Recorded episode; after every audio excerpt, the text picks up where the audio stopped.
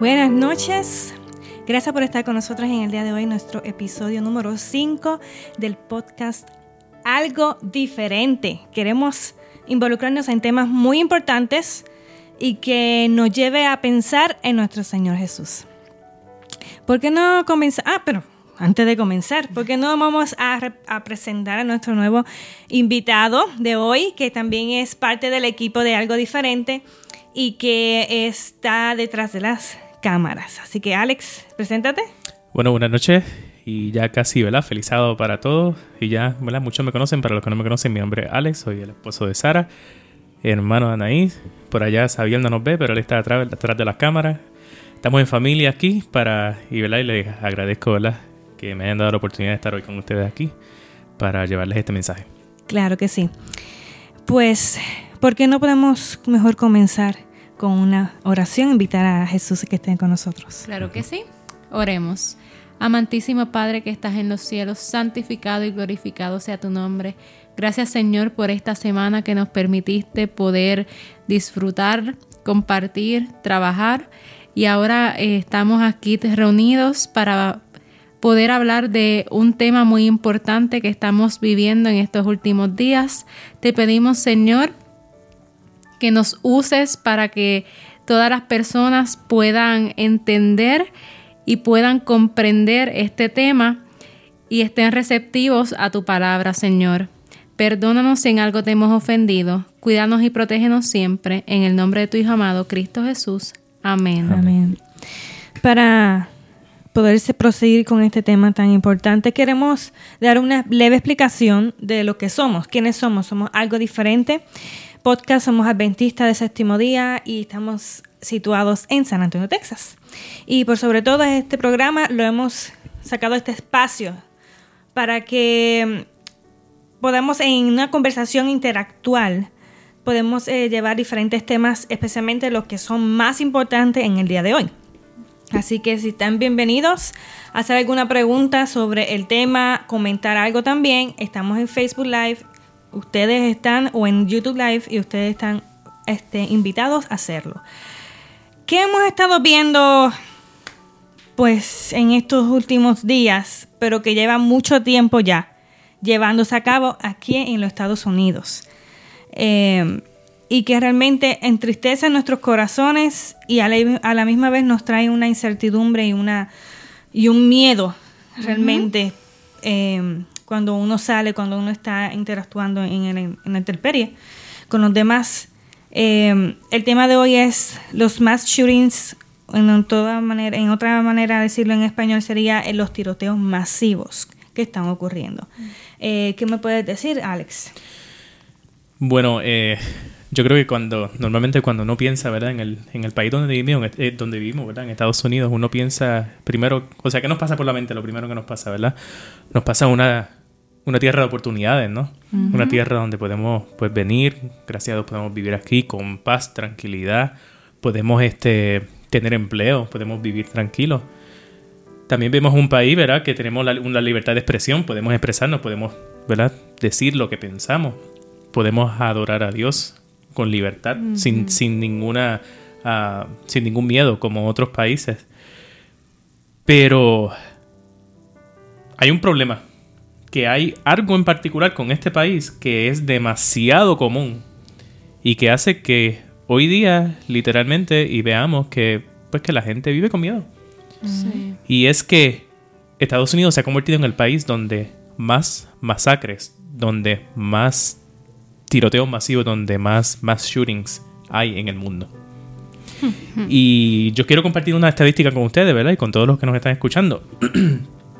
Ah, de acuerdo, ¿verdad? Esto fue un análisis estadístico que hizo un profesor de justicia criminal de la Universidad de Alabama, eh, Adam Langford.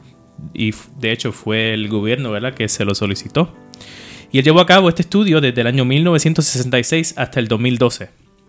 Y incluía a 171 países y mostró que en Estados Unidos ocurrieron 90 de las 202 masacres que hubieron en ese, en ese, periodo de tiempo. Estamos hablando de casi un 50%. Y es bien interesante, o sea, que nos debemos preguntar, ¿no? ¿Por qué? ¿Por qué en este país que tenemos ¿verdad? tantas tantas libertades, porque que se supone ¿verdad? que la gente esté más feliz?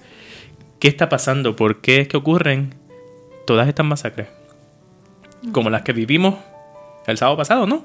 Que fue la última que vimos en, en El Paso, Texas y en Denton, Ohio, donde lamentablemente este jovencito, somos jóvenes, pero este era lo que tenía 21 años nada más, es su nombre Patrick Wood Crucius. El, actual, él, viene de Dallas, de hecho. Y viajó de Dallas del Paso, Texas. Y entró a Walmart. Y mató a 22 personas. Y hirió a 24 más. Y en Denton, Ohio, un poquito, bueno, a ratito, yo creo que fue por la tarde que pasó. Él mató a nueve, otra, otra persona, ¿no? Mató a nueve personas y hirió a 27 personas. Así que yo uh, creo que es algo alarmante. ¿Qué tú crees, ahí? Es, es bien alarmante. Mientras yo veía el sábado cuando vi las noticias, dije, ¿otra más? Porque son como corriditas. Y mientras hacía, este, leía para, para, para el podcast de hoy, era escalofriante leer cada una de estas masacres que han sucedido en los Estados Unidos durante los últimos años. Ver la cantidad de muertos, el por qué ocurren, el, perfil de, de, las personas que causan los tiroteos masivos. Es bien triste que estemos pasando por esto, que no puedes ir a Walmart tranquilo porque tú no sabes si alguien va a empezar a disparar ahí a lo loco. ¿Entiendes? Y es triste que ya tú no tengas esa seguridad de poder salir en tranquilidad con tu familia para poder este, estar tranquilo haciendo tus compras. Porque tú no sabes lo que, lo que va a pasar. O sea, él vino de, de Dallas hasta El Paso obviamente por otras razones, era por racismo, ¿no? Sí, por racismo. estamos hablando de, o sea, todos sabemos cuántas millas hay, o sea, entre Dallas y El Paso, y, o sea, una ciudad realmente, o sea, no, comparándola con las ciudades grandes de Texas, que no es una ciudad grande necesariamente, y que yo te aseguro que nadie estaba pensando en que, pues, yo, yo me levanté esta mañana y decidí ir a Walmart yo no sé, quizás a comprar los artículos escolares, de ya mismo empieza la clase, ¿no? Sí. Y que a alguien se le va a ocurrir entrar a la tienda y empezar a disparar. Desde el estacionamiento de la tienda, antes de entrar. Desde antes de entrar. Y pues sí, o sea, eh, se entiende. Y ese ha, salido en la noticia hace uno, no sé si fue ayer o al día antes de ayer, en Times Square hubo un caos. Se pensó que había habido otro. Por unas motoras. Por una motora. La gente salió, escucharon el ruido de motores, la gente pensó que era un tiroteo y salieron corriendo en Times Square porque no, sabían si eran tiros o qué. Y entonces la gente está en, la gente literalmente quizás, ¿verdad? Quizás eh, es un poquito menos, ¿verdad? Ya cuando pasan las semanas y, no ocurre otra, pero el detalle, el detalle está en que no importa dónde tú estés, tú no sabes en qué momento va a pasar, porque ninguna de estas personas pensó que iba a morir ese día. Ninguna de estas personas, si uno, si uno, se pone en, su, en, su, en, su, en sus zapatos, como decimos, ninguna de estas personas pensó que ese, ese día era el que, pues, que, Iba, que, era, que iba a ser su último día. Así que, ¿verdad? Para, como paréntesis, ¿verdad? Tenemos que pensar en eso, en nuestra relación con Dios, porque nosotros no sabemos lo que va a pasar. cuál va a ser nuestro último día. Que hay que vivir nuestra vida con Cristo como si fuera nuestro último día. Yo hice una lista, ¿verdad? Más o menos de... de Aquí hiciste muy buen research. Sí, hice una lista de las, de las ah, masacres más sangrientas, si podemos decir, de los pasados 10 años. Y la hice específicamente porque a veces nosotros pensamos que hay un tipo de persona específicamente que, que hace esto. No. Decimos, no. y, y, la realidad es que es. No es así. O sea, realmente yo te aseguro que quizás, yo no sé, vamos a suponerle que dos o tres años antes de que cualquiera de estas personas, eh, antes de la masacre, no, quizás no se iban ni imaginar que ellos iban a llegar a esto. Así que nadie está fuera de decir, no, yo, no, yo jamás haría esto, yo a, mí no, a mí no me tocaría. Y fui atrás, hasta- eh, bueno, hay muchas hay muchas más que esta, ¿verdad? Pero ten- tenemos que hacer un podcast como de tres horas para De eso. tres. Así que en el 2007, voy a empezar en el 2007. eh, yo sé que muchos recuerdan eh, la masacre en Virginia Tech University. Y esto fue un estudiante de último año. Su nombre que no puedo pronunciar casi, pero Es su este, apellido ch- asiático. asiático, sí. Ah, se levantó, se fue, de hecho, ese fue en la mañana, se levantó y fue como, empezó como a las 7 de la mañana. Y puso cadenas por dentro del edificio para que nadie pudiera salir. O sea, imagínate en eso, o sea, todo el detalle que él pensó. Él fue a una ferretería y compró cadenas para encadenar las puertas para que nadie tuviera la oportunidad de escapar. Wow. Para poder tener más, matar más gente. Más gente. Y mató a 32 estudiantes y 5 profesoras antes de quitarse la vida. Sí, que eso es un factor que vamos a ver mucho. Y eso es, un, eso es un factor en común que muy, muchas de estas masacres. Luego vamos en el 2009 y este sucedió en un lugar relativamente seguro. Y no muy lejos de aquí de nosotros, donde donde estamos ahora, en la base militar Fort Hood en Killeen, Texas. Donde Ah, sí. este psiquiatra del Army disparó y mató a 13 personas y hirió a otras 42 personas. Psiquiatra. Psiquiatra. Profesional. En, Profesional. En, en el ámbito, tú sabes, de la salud mental. Ajá. La persona, o sea, la persona do- donde, ¿verdad? Recurren las personas que están en una crisis. Pues eh, fue esa misma persona. Esa misma, pro- esa misma. Estaba pasando una crisis. Exacto. Luego vamos en el 2012 en la ciudad de Aurora, Colorado, ¿no? Donde eh, James Egan Holmes mató a 12 personas e hirió a otras 70 en la premiere de la película Batman De Batman. Ah, en el 2012. Luego vamos, en ese mismo año pasó la masacre que para mí la, literalmente es la más triste de todas, que en Sandy Hook, en Connecticut, donde Adam Lanza, que lo que tenía eran 20 años, mató a 26 personas, pero el detalle es que esto era una escuela elemental. Y de esas 26, 20 fueron niños de entre 6 y 7 años de edad. Y luego de esto, ¿qué hizo? Se. Se quitó la vida. Luego vamos a, en el 2015 en San Bernardino, California, fue una pareja de recién casados que decidieron que esto era lo que iban a hacer.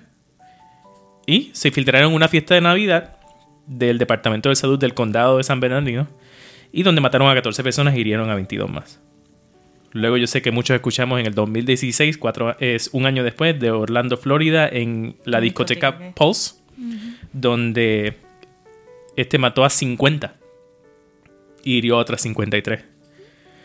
Y, escuché, sí, muchísimas. Y, o sea, vemos aquí de todas las edades, porque en esta próxima fue la de Las Vegas, Ah, sí.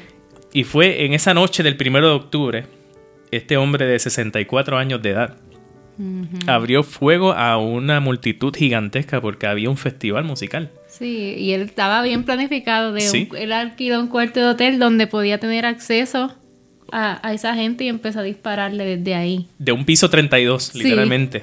Específicamente que él sabía que iba a estar mirando a donde está el, el concierto sucediendo. Y ahí disparó más de 1100 balas, más de 1100 casquillos se encontraron en esa habitación. Wow. y mató a 58 personas y hirió a 422. Ah, está la de Sutherland Springs, que lo que, lo que hace ¿verdad? diferente es que esto fue en una iglesia, donde la gente ¿verdad? se siente... O sea, ¿quién se siente inseguro en una iglesia? Vamos a hacer una pregunta. ¿Quién se siente inseguro cuando tú vas el sábado a la iglesia o domingo a la iglesia? ¿No? Nadie se siente inseguro, pues. Ese día mató a 26 personas e hirió otras 20. Y luego se suicidó. Luego de una persecución con la policía con un tiro en la cabeza. Voy a ir un poquito más rápido. En el 2018, Florida High School, Nicolás Cruz mató a 17 personas y 14 personas fueron herida- heridas. No lo puse ahí, pero él era, un- era bien joven también. 19 años creo, Creo que, que tenía. era bien joven. No creo que tenía 20 años. Yo creo que tiene 19 años. Ah, y por último, ¿verdad? Ya hablamos de las de las masacres de Actuales. de- actuales, las últimas que pasaron el sábado pasado. Y yo les quiero hacer una pregunta, o sea, ¿qué, qué les pasa por la mente? O sea, ¿qué motiva a alguien que no conoce a ninguna de esas personas a matar, a matarlos de una manera tan insensible, sin, sin, sin importarle nada? ¿Qué ustedes piensan? O sea, ¿qué puede, qué puede motivar a una persona a eso? Yo creo que deberíamos este, también analizar eh, como dividido en dos partes, por ejemplo, en la parte que es emocional, mental, también eh, como médico, ¿ves? Y en la parte también que sería espiritual. Y de las dos partes hubo un quebrantamiento en esa persona. Eh, por ejemplo, en, en, la familia, que es el, es el, ciclo donde comienza el lugar, el núcleo, donde comienza o, una buena salud o una mala salud. Salud pobre mental o si no también pues, una persona saludable en todos los aspectos, no solamente mental y emocional. Igualmente, en el núcleo que es la familia es donde se conoce pues la verdad de la palabra de Dios. Ahí es donde los niños comienzan a crecer con ese con ese ambiente espiritual, con ese ambiente de, la creencia hacia Dios. Y yo pienso que realmente de, las cosas que están pasando por la mente de cada una de estas personas que pasó y que no sabemos, no quisiéramos que siguiera pasando, pero que pueda volver a pasar, es que hay un quebrantamiento terrible que Satanás, que el enemigo, ha hecho en hasta muchos de muchos años, muchos años hasta, hasta el día de hoy, que va cumpliendo con eh, las profecías. Sí. Que, ¿cómo yo hago para que la maldad suba? ¿Cómo yo hago que, que el amor se enfríe, cómo yo hago que la gente tenga miedo, cómo yo hago que la gente se sienta inseguro. Entonces va buscando estrategias y comienza desde niños. Yo pienso que todo esto tuvo que haber sido desde niños. Sí, y hay una masacre que no mencionamos aquí y la voy a mencionar porque yo vi un documental eh, en 1999 que es una de las masacres que más se habló porque hay hasta una película de ella. Es la masacre de Columbine en Colorado eran dos adolescentes de 18, 17 y 18 años. Uno de ellos, en, según bien el documental, la familia era como que eran de esos padres un poquito como despegados, siempre estaban pendientes de él, pero era como que, pues, ah, ok, está bien, normal, o sea, no era que... No eran unidos. No eran unidos. El otro era un hijo de un militar, se mudaban mucho y pues era un poquito más solitario. Pues se encontraron los dos cuando en una escuela, coincidieron los dos y se hicieron amigos. ¿Qué sucede aquí? Eh, luego de, de, esa masacre que porque ellos eran como muy inteligentes y ustedes saben que en high school la gente que es muy inteligente es diferente son los geeks los nerdos los que nadie los que la gente popular de la escuela pues este pasan haciéndole bullying o, o ni les hacen caso son los ignorados. Ignorados entonces pues ellos se juntaban hacían como peliculitas así en la casa así con armas de mentira y cuando después que ocurre la masacre, que fue en abril, salen los diarios de estos dos jóvenes. Y esos diarios son escalofriantes. Ver cómo ellos eh, describen todo el odio, todo lo que están sintiendo. Uno de ellos tenía, le gustaba como que lo nazi, lo del Ku Klux Klan y dibujaba como que ay, como que estaba a favor de los genocidios. Este, otro de él, ah, yo no tengo amor, yo no tengo amigos, estaba más depresivo, como que yo prefiero estar muerto. Dos personas así juntas, imagínense. Y llevaron a cabo esa matanza. No, ellos eran menores de edad, no pueden conseguir las armas. Buscan la forma de que alguien se las compre, las tengan, empiezan a practicar en un bosque cerca de sus casas. Y llegan ese día a abrir fuego contra sus compañeros. Mataron 12. Hirieron a, un montón más. Pero el perfil de cada uno de ellos lleno de odio, vacíos. Vacíos completamente. O sea, tú veías la, la, el diario de lo, lo que decían y era escalofriante como que, ah, yo odio tal cosa. Y, ah, no se preocupen que como que si todo sale bien en abril vamos a, matar, que van a hablar mucho de nosotros. O sea, habla, suena, suena como si, o sea, literalmente eso es lo que ellos quisieran como que para ser, o sea, Sí. esa, es- esa, como si fuera su meta, como que para que hablen de nosotros, para ser como, como, ¿cómo Sí, se dice héroes. eso? Como héroes. Sí, y, y se suicidaron también, pero antes había una profesora que estaba herida y estaba escondida en, en la biblioteca con, con otros estudiantes, habían 40, y ahí fue como que lo más grave que pasó. Pero ella decía, se burlaban de cada uno de ellos riéndose y así mismo le disparaban. Ah, tú tal cosa, pan, un tiro.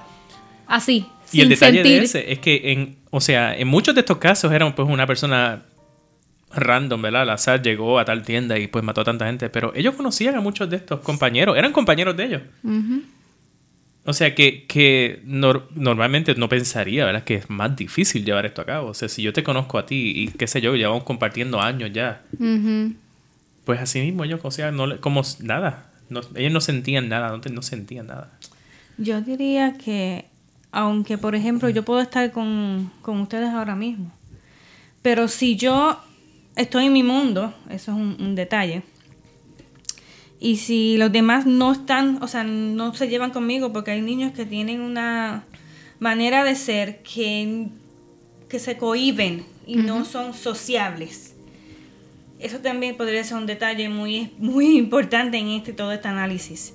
Y es que tú puedes estar en un salón con muchas personas, pero no tienes una relación con esas personas necesariamente.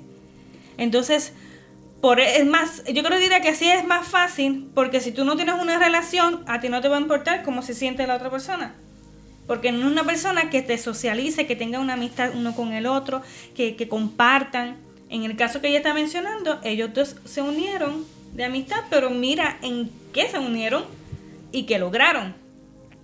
O sea, estamos viendo que, que si no hay amor es porque no hay una relación. Tú no puedes tener amor por alguien si tú no tienes una relación. Por más que tú estés en un salón con muchísimas personas. Aunque ellos tenían ya, sabían a quienes querían Y puede ser que también haya vivido específicamente. bullying. Sí, porque eran bulleados.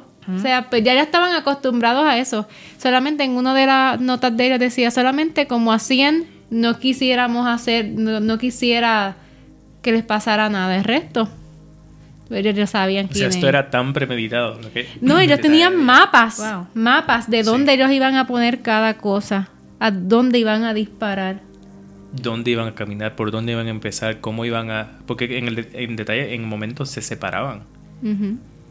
Porque saben que si van todos juntos, entonces, pues por, por los pasillos específicamente, para crear, o sea, para poder alcanzar la mayor cantidad de gente posible. Am, Es triste porque es como vivir con, en más con máscaras. Estamos en la sociedad, pero, pero realmente mm, no me importa. ¿No? mira, yo quería compartir aquí... am, verás, psicólogos se unieron porque, verá, obviamente es apremiante que ellos, pu- que ellos, quis- ellos quieren saber, o sea, cuál es el perfil de esta gente, cómo nosotros podemos prevenir esto.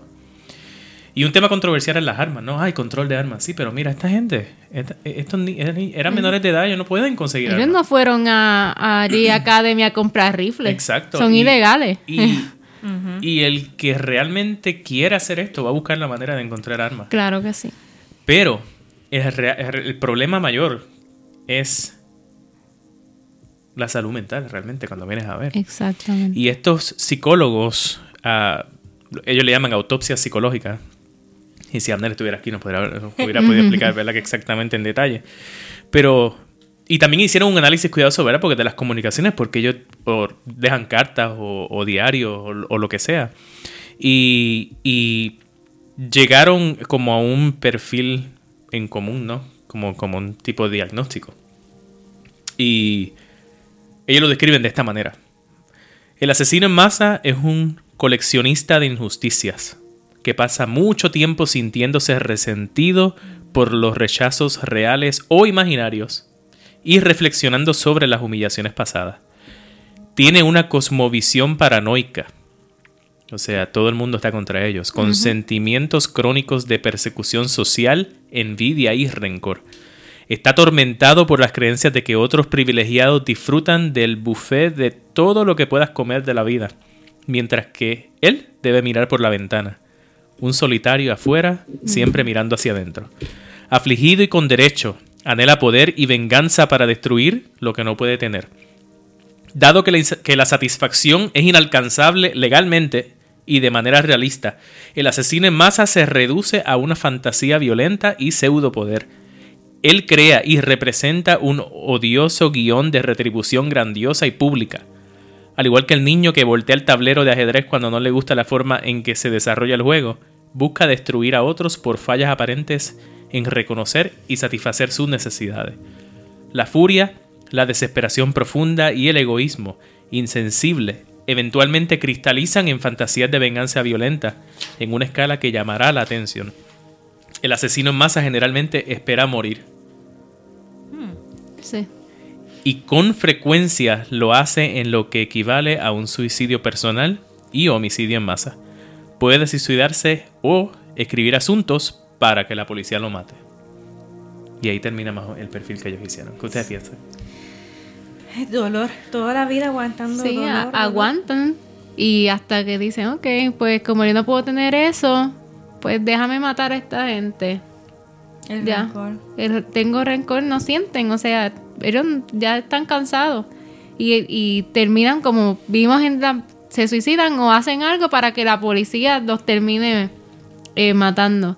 Pero es bien triste ver como una persona aguanta tanto y tanto, tanto rencor, tanto dolor que termine haciendo esto. Haciendo tanto daño. Tanto daño. Y a veces me pregunto, ¿pero qué tienen que ver los niños? En el caso de los niños, ¿no? De los niños chiquititos en la, en la escuela. Y es que realmente no solamente son directamente a esos niños, sino a la sociedad. Exacto. Porque saben que cuando tú haces daño a un niño, ahí le va a doler a todo el mundo. Desgraciadamente es así. Yo creo que es algo importante que nosotros debemos tener en cuenta es que ah, todo esto está escrito. O sea, nada de esto debe sorprendernos a nosotros, ni a No. ninguno de los que nos escuchan. Esto, estas cosas tienen que pasar. Y yo quiero ir a la... Y, y les digo, ¿por qué tienen que pasar? ¿Verdad? Pues hablamos de eso un poquito ¿verdad? más adelante, pero quiero compartir con ustedes la palabra. En segunda de Timoteo, capítulo 3, versículos 1 al 4, dice, también debes saber esto, que en los postreros días, los días que estamos viviendo ahora mismo, vendrán tiempos peligrosos. Porque habrá hombres amadores de sí mismos, avaros, vanagloriosos, soberbios, blasfemos, desobedientes a los padres, ingratos, impíos, sin afecto natural, implacables, calumniadores, intemperales, crueles, aborrecedores de lo bueno, traidores, impetuosos, infatuados, amadores de los deleites más que de Dios, que tendrán apariencia de piedad, pero negarán la eficacia de ella. A esto se evita. O sea, aquí Timoteo. El- o sea, Dios a través de Timoteo nos está, nos está diciendo, mira, esto en el final del tiempo, él- o sea, y está en la palabra también, o sea, el amor se va a enfriar. Sí. El amor se va a enfriar. ah, pero especialmente, ¿por qué, ¿por qué el amor se enfría en sí? Porque es que nos separamos de Dios. Le damos la espalda a Dios. O sea, si, si, si el Espíritu Santo tuviera una oportunidad de tocar el corazón de cualquiera de estas personas, nada de esto pasaría. Pero cuán separado, cuánto tiempo tenemos que caminar separados de Dios para que Satanás pueda tener ese control Ese control. de- ajá. en tu vida. Y eso es algo importante que nosotros debemos tener. O sea, cuando no querramos orar, cuando no, no sintamos que queremos buscar a Dios, cuando no sintamos que queremos, ¿verdad? Que sea un ratito abrir la Biblia. Y nos pasa a todos. No es para que nos sintamos mal tampoco. O sea, es, es, esto es la batalla con la naturaleza humana. Porque humanamente, o sea, en, nuestro, en nuestra naturaleza pecaminosa, esa es nuestra inclinación. A, al mal. Exacto. Y el único que puede evitar eso en nuestra vida Dios. es Dios. Y si nosotros no buscamos a Dios todos los días, nosotros caminamos con Dios todos los días, como hizo Enoch. Tanto así que Dios dijo, pues mira, literalmente ya tú estás viviendo el cielo en la tierra, vente conmigo. Y llegó al cielo. si nosotros no caminamos de esta manera, nadie está exento de seguir a esa cuesta hacia abajo, porque, o sea, a, dónde puede llegar una persona? O sea, porque Satanás empieza por lo más mínimo. Satanás, o sea, Satanás lleva ya milenios conociendo la naturaleza humana. Él sabe por dónde empezar. Y sabe cuál es el punto débil de cada persona. Más de 6.000 años para ser más específico. Imagínense si un humano está, que es científico, y está 10 años investigando sobre algo y toda la data que saca de eso, imagínense 6.000 años o más de 6.000 años en estudio y no solamente de una sola persona, estoy hablando de todas las miles de personalidades, de mentes que hay en, cada, en el ser humano. Exacto. Así mismo es. Y de vuelta a lo que yo dije, ¿verdad? Que estas cosas, que estas cosas tienen que pasar. ¿Por qué es que yo digo que tienen que pasar? Tienen que pasar porque, o sea, estas cosas son parte de las profecías que se tienen que cumplir. O sea, el amor, eh, el amor se va a enfriar. Si estas cosas no pasan, Cristo no puede llegar. No. Porque, y no recuerdo dónde lo leí, o sea, estas masacres, y aunque sea difícil de entender, pero esta, esta, esta sangre que corre, ¿no? Ahora mismo, o sea, en algún lugar, alguna persona, esto es, es como estos mensajes que nosotros no somos los únicos que estamos diciendo, es de bendición y de testimonio para alguien. Claro que sí. Y entonces, si estas cosas, y no, yo estoy hablando de masacre, o sea, porque pasan muchísimas cosas además de masacre.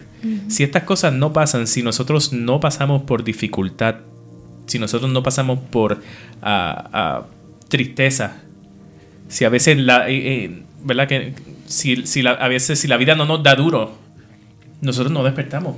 Exacto. Y no entendemos que, mira, mira por mira, mira dónde estoy.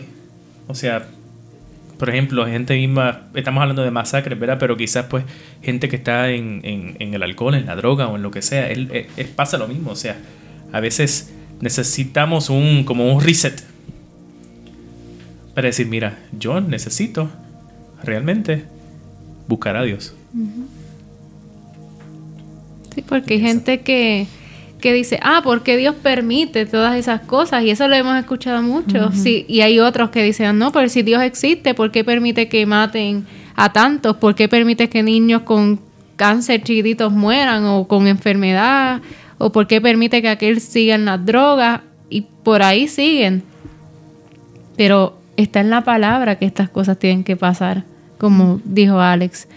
Y pasando porque Dios las cause. No. O sea, desde la creación, Dios no tiene un libre albedrío, lo vemos con Adán y Eva. O sea, nosotros decidimos qué hacemos con nuestra vida. Queremos seguir, ¿verdad? Si, eh, queremos seguir el camino de la, de la felicidad junto a Dios o queremos hacer lo que nosotros queremos, que nosotros creemos, ¿verdad? Que es lo mejor para nosotros. Y entonces a veces le queremos achacar a Dios, pues mira, pero esta gente, o sea, ¿cómo tú permites? Dios mío, ¿por qué tú permitiste esto? Pero es que es realmente, o sea, Dios no puede obligar a nadie a que lo siga. Dios no puede obligar a nadie a hacer el bien. Exacto. Está en cada cual. Porque nosotros tenemos que servir a Dios por amor. Nosotros. Porque entonces sería. Seríamos. No seríamos humanos, seríamos robots. Nosotros estamos programados para amar a Dios y hacemos el bien porque así Dios nos lo, nos lo estableció. Pero y ese es el, centro del Evangelio en sí, es el amor. El amor que Dios siente por nosotros y el amor que nosotros debemos sentir a Dios. Y nosotros tenemos que entender que no hay otro camino, que nosotros tenemos que buscar a Dios cada día para que, ¿verdad? Al fin del tiempo. Porque nosotros podemos perder nuestra vida mañana. Esto es importante, o sea, uh, podemos hablar de control de armas todo lo que queramos, podemos hablar de que esta gente necesita o eh, de que el gobierno puede, tiene, necesita trabajar en la salud mental del país o, lo que sea, pero realmente en, en eso no es lo que nos tenemos que estar enfocando. Nosotros tenemos que enfocarnos en que si mañana vamos a Walmart, a qué sé yo, a dos minutos de aquí, y yo pierdo mi vida porque de repente alguien entró y, y me disparó, pues asegurarme que yo estoy salvo. Asegurarme de que, o sea, comenzar a vivir el cielo en la tierra. Cada día caminar con Dios. Y, y, y realmente no, no, no va a ser fácil, es una lucha. Pero nosotros no vamos a, a, a, evitar que el mal ocurra en esta tierra. O sea, Dios nos, nos, dice, en el mundo tendréis aflicción. Pero confiad porque yo he vencido al mundo. Exacto. O sea, quiere que nos enfoquemos en no en el ahora, sino en la meta final. En que nosotros estemos, ¿verdad? Nosotros y nuestras familias y nuestros hijos. Y, y, y es importante que, que, todos nos, que todos los que nos escuchen, ¿verdad? Entiendan que, que además de que es una lucha personal, que entendamos que nuestros hijos o nuestras, o nuestras hijas, pues nos han sido dadas por Dios, pertenecen a Dios y nosotros tenemos que asegurarnos que, que, que esa semilla la podamos sembrar en ellos, ¿verdad? Ya cuando ellos crecen, pues como cada ser humano, ellos tienen, toman su decisión. Pero, uh, ¿cómo es que dice en Proverbio, verdad? ¿Cómo dice en... eh, uh, como que dice, enséñale el camino, ¿no? Como, eh, al, al, principio. Y cuando llegue viejo, ¿no? Cuando llegue, uh, no se apartará, no se apartará de él. De él. Uh, yo he hablado mucho, yo les dejo el tiempo a ustedes ahora. Ah, no, no. No, no, si eres tú el que sientes que tienes que decirlo, tú dices lo, lo que tengas que decir. Olvídate, el Espíritu Exacto. Santo es el que está en control de esto. Claro que sí. Algo que yo quería mencionar es que si Dios en su palabra ya de antemano nos ha dicho qué señales tenemos que ver para estar seguros que, que Él va a venir y que cuán pronto va a venir. Ya vemos que esto es una de las señales. Cuando no hay amor en el ser humano, donde gana el rencor, donde gana el odio. Uh -huh. eh, es una de las pruebas que tenemos, de tantas que ya tenemos y que a veces queremos ignorar porque por miedo, porque es la verdad, queremos ignorar por miedo. Pero si estas cosas, como estaba hablando Alex, no sucedieran, entonces Dios se vería como mentiroso. No es verdad lo que dice tu palabra. No es verdad que tú vienes. Porque nada de lo que está pasando está, está todo bien, está todo tranquilo, paz mundial. Entonces, la verdad de Dios no se está cumpliendo. Y dirán, ¿por qué entonces tiene que pasar tantas cosas difíciles para que Dios llegue? Y no es que tiene que pasar cosas difíciles como por decir así como un requisito. Si no pasan cosas difíciles, yo no voy a llegar. No es un requisito. Uh -huh. Es que esa es la prueba del pecado, cómo el pecado, cómo el enemigo ha tenido control de nuestra mente, cómo el pecado daña al ser humano tan al punto de, de, cometer estas atrocidades y muchas otras que no conocemos porque están ocultas. Así que el Señor nos está enseñando que sin Él, que sin Él somos simplemente eh, seres humanos vacíos, uh -huh. seres humanos que no aportamos un bien al otro, al ser, a los, al prójimo. Y desgraciadamente, eso es lo que Él quiere que nosotros veamos. Que la única verdad y la única salida está en Él. Y que podemos encontrar paz, podemos encontrar tranquilidad, serenidad, la paz que solo Él da. Si nosotros realmente nos, nos, tenemos un encuentro personal con Él. Sin importar qué está pasando alrededor, en el mundo, alrededor de mi casa, en este momento, él lo que quiere es que tú sepas que la única verdad es Él. Y que cuando Él venga, esto se va a acabar. Esto se va a acabar ya. Va a acabar la muerte, va a acabar la, la, la maldad, va a acabar el pecado. Y Él va a darte lo que siempre te has, querido. Lo claro. que el ser humano siempre ha sido creado para. Uh -huh. Para vivir en paz, para vivir feliz. Y estas atrocidades no las hace Dios, las hace el ser humano que se aleja de Dios. El ser humano que no quiere a Dios en su vida.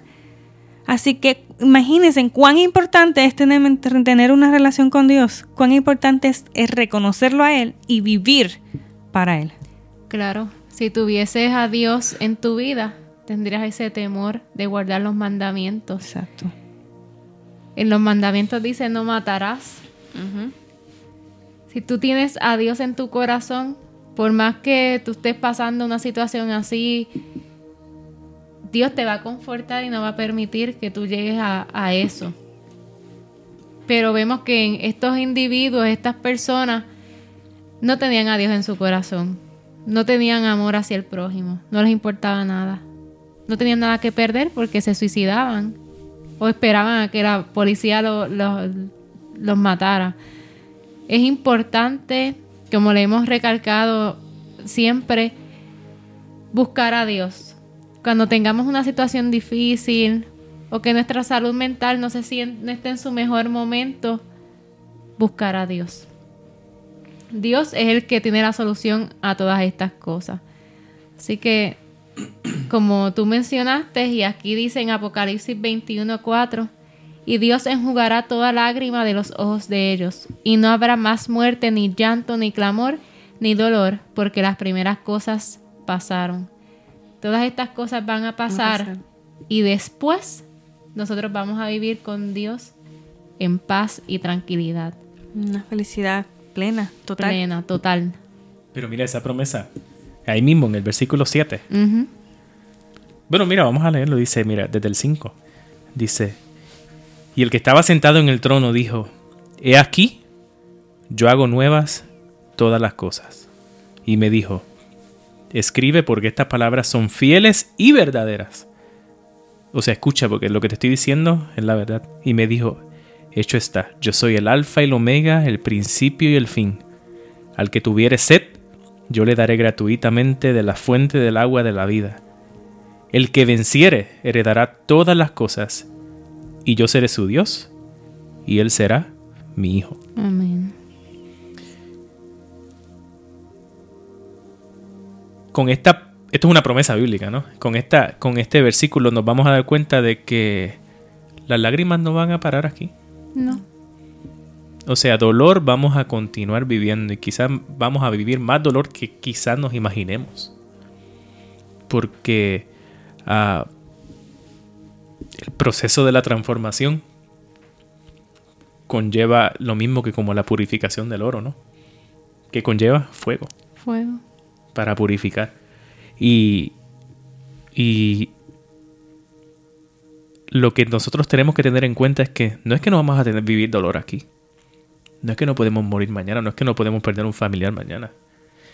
Es que cuando llegue el momento en que nosotros nos encontremos cara a cara con Dios, nosotros podemos ya tener la paz de decir, ya, hasta aquí.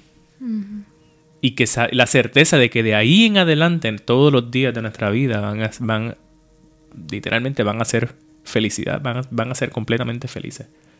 Viviendo todo, cada día con Dios como lo hicimos comenzando aquí. Y como dice, enjugará Dios toda lágrima de los ojos de ellos y ya no habrá más muerte. O sea, es una linda. Imaginémonos esa vida en vez de estar nosotros tratando quizás de mejorar nuestra vida ahora, de ver qué podemos hacer para, para, para que estas cosas no pasen. No, no, no. Mejor vamos a pensar en que en lo linda que va a ser nuestra vida ya, cuando, ya cuando estemos viviendo toda nuestra nuestra el resto de la eternidad con Dios. Y en eso es lo que tenemos que, que, concentrarnos en cada día, hora por hora, minuto por minuto, vivir con Dios, caminar con Dios, comenzar nuestro día y cerrar nuestro día con Dios. Exacto. Porque esa es la única manera que, que podemos tener para ser transformados. Tú hablaste del amor, ¿verdad? Que o tú hablaste del amor por relación, ¿no? Y con Dios es lo mismo. O sea, tú no puedes amar a Dios si tú no tienes una relación con Él. Es así de sencillo. O sea, si tú todos los días, si nosotros todos los días no, no, no hablamos con Dios, no oramos, no lo buscamos, no lo alabamos, realmente nosotros no vamos a poder llegarlo a amar al punto de dar nuestra vida por Él. Y eso es algo que nosotros debemos entender, porque ese es el punto que nosotros tenemos que ver. Todos los mártires de la, eh, bíblicos vimos que en, a qué tipo, en qué tipo de, o qué tipo de muerte tuvieron, ¿no? Estaban dispuestos a dar su vida en cualquier momento y no les importaba nada. ¿Por qué? Porque para, como decía Pablo, para mí el morir, el morir es que ganancia. Ajá. Y vivir es Cristo. para morir, morir es vivir. ¿Verdad? Así mismo, No lo tengo al revés, ¿verdad que no? morir es vivir. ah, Estás confundido. Lo buscamos ahorita. Este, pero literalmente que la, ya, que la muerte no sea una preocupación para nosotros, porque así como, o sea, vivimos con miedo porque tenemos miedo a morir, tenemos miedo a perder la vida que tenemos ahora mismo. Que si si vamos, salimos, no es que tú tengas ese miedo cuando a mí me pasó cuando empezaron esos eh, tiroteos así. Eh, hubo uno en un que alguien entró armado a un centro comercial. Yo no, yo no visité el mall por yo no me acuerdo ni cuánto tiempo. Igual que me iba cuando iba a sitios así muy concurridos, yo me paso buscando dónde yo puedo salir por si paso a algo así. Me ha pasado yo, eh, si hay mucha gente aquí, ¿por dónde yo me meto para salir?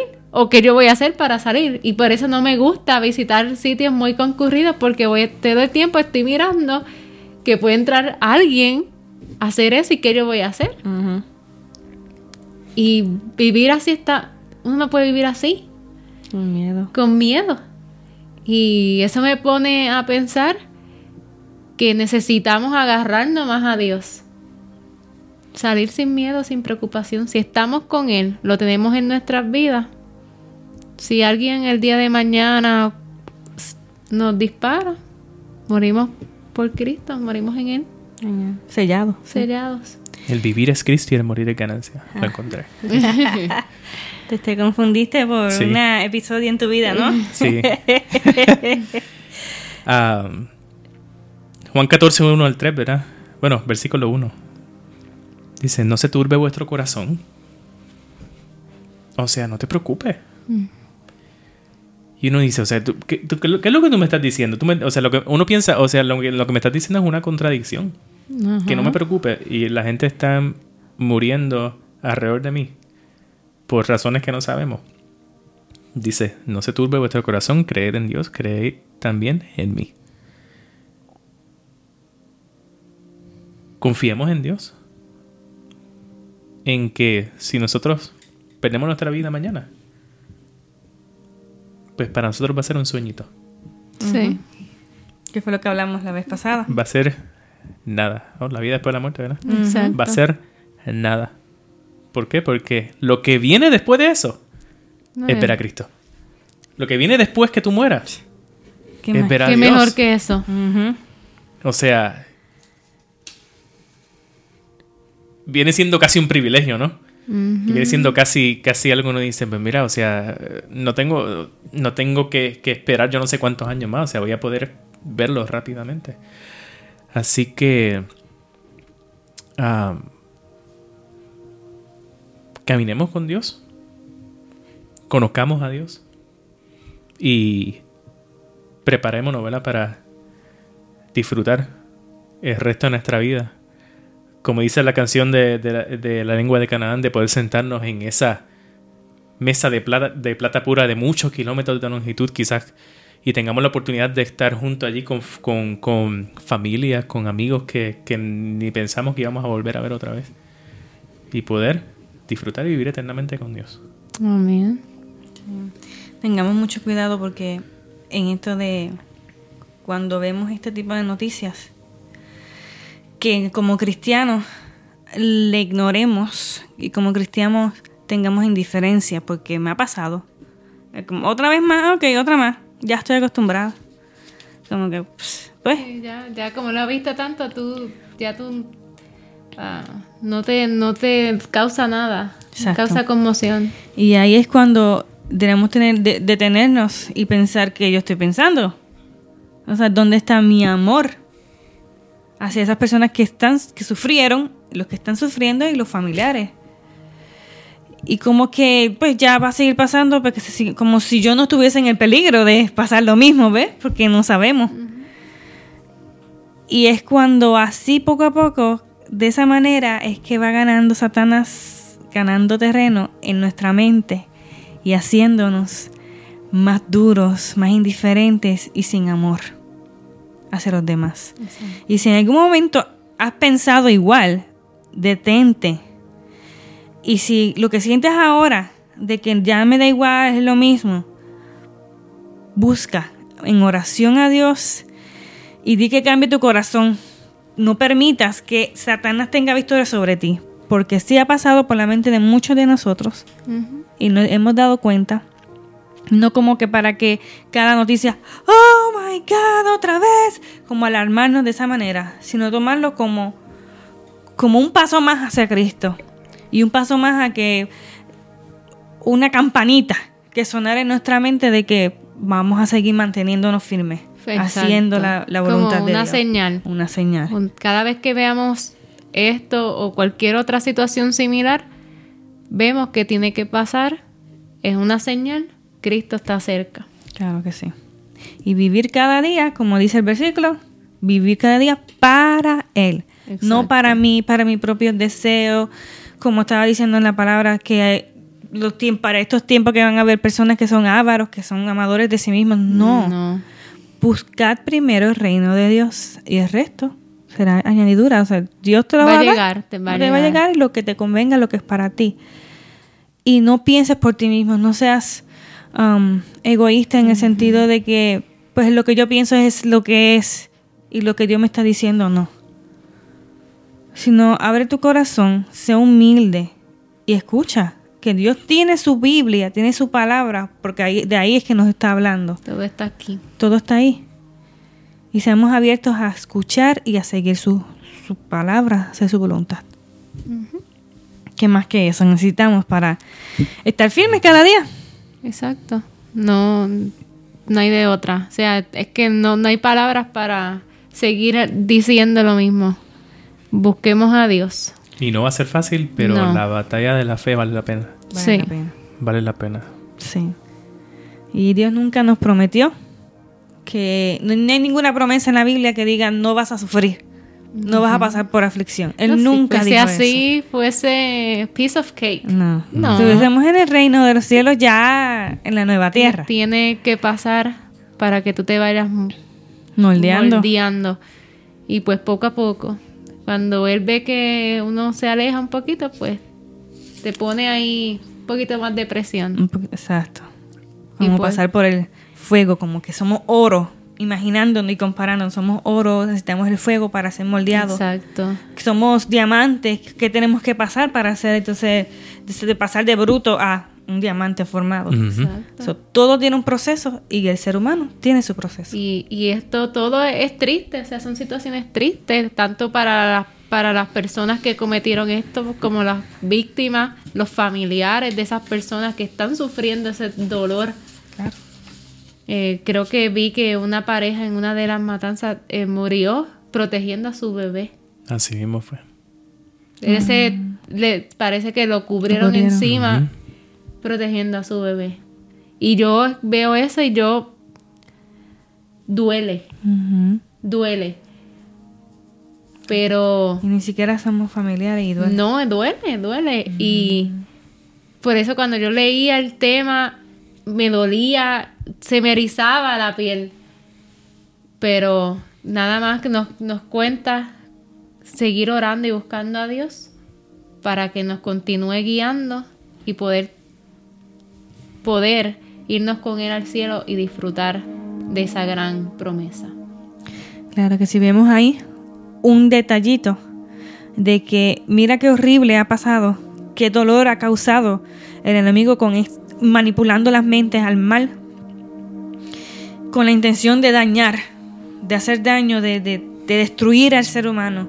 Pero a través de estas cosas, de estos, de este calvario, muchas personas empiezan a conocer a Dios y a entregarse a Él.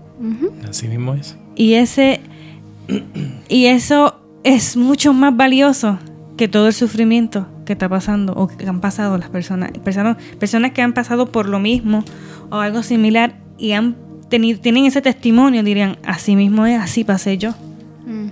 O sea, lo- los caminos de Cristo, de Dios, son misteriosos, pero Dios siempre tiene un propósito. Y oremos por esa familia, ¿verdad? Por fortaleza. Pero además de verdad que, que, que Dios les pueda dar fortaleza y, y les dé paz, que, que si alguno de ellos no conoce a Cristo, que lo puedan, que puedan llegar a él a través de, Mm. de esta mala experiencia, que esta, que esta, que esta pesadilla, ¿verdad? Que están viviendo, los lleve, los lleve a Cristo. Porque eso es, de, eso, eso es lo más importante. Lo más importante que pueden sacar de todo esto es que puedan conocer a Cristo y que puedan ir al cielo y puedan encontrarse con esos seres queridos que, que, esto, no, que, que esto no termina aquí. ¿ves? Exacto. Que esto no termina aquí. Tengan esa esperanza de que pueden ver a sus seres queridos en el cielo cuando Cristo venga por Así segunda mismo. vez a buscarnos. Claro que sí. Y antes de culminar con una oración, queremos invitarles que para el próximo viernes vamos a estar en, en vivo de nuevo a las 8 de la noche centro, 9 este.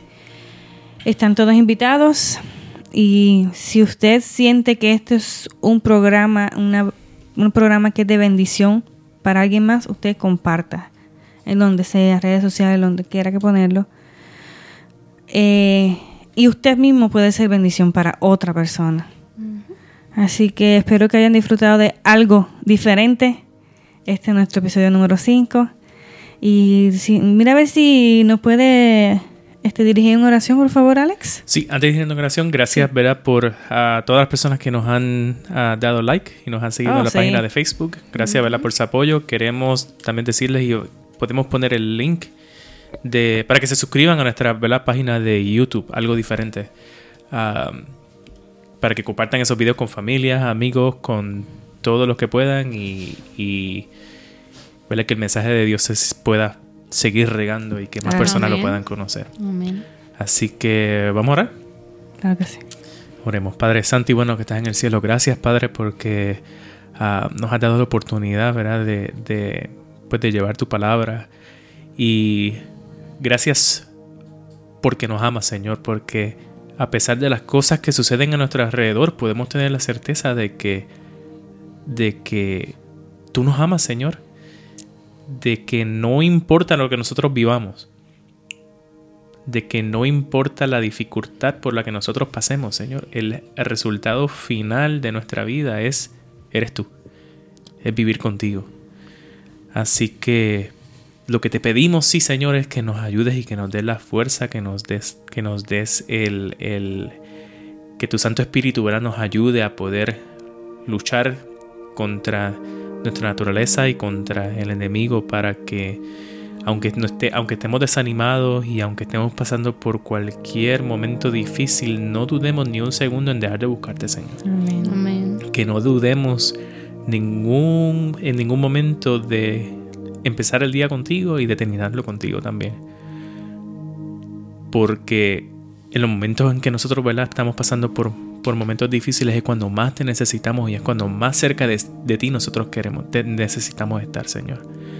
Así que trabaja en nuestra vida, trabaja en nuestros corazones, Señor, para que en ese día, ese, ya, cuando tú vengas, Señor, podamos irnos a vivir el, re- el resto de la eternidad contigo. Y no solamente nosotros, sino que, ¿verdad? que la gran mayoría de las personas puedan vivir la experiencia de vivir la eternidad junto a ti, Señor. Así que quédate con las personas, ¿verdad? Cuida y dirige a las personas que nos están escuchando. Bendícelas, Señor. Y todo te lo pedimos en el nombre de Jesús. Amén. Amén.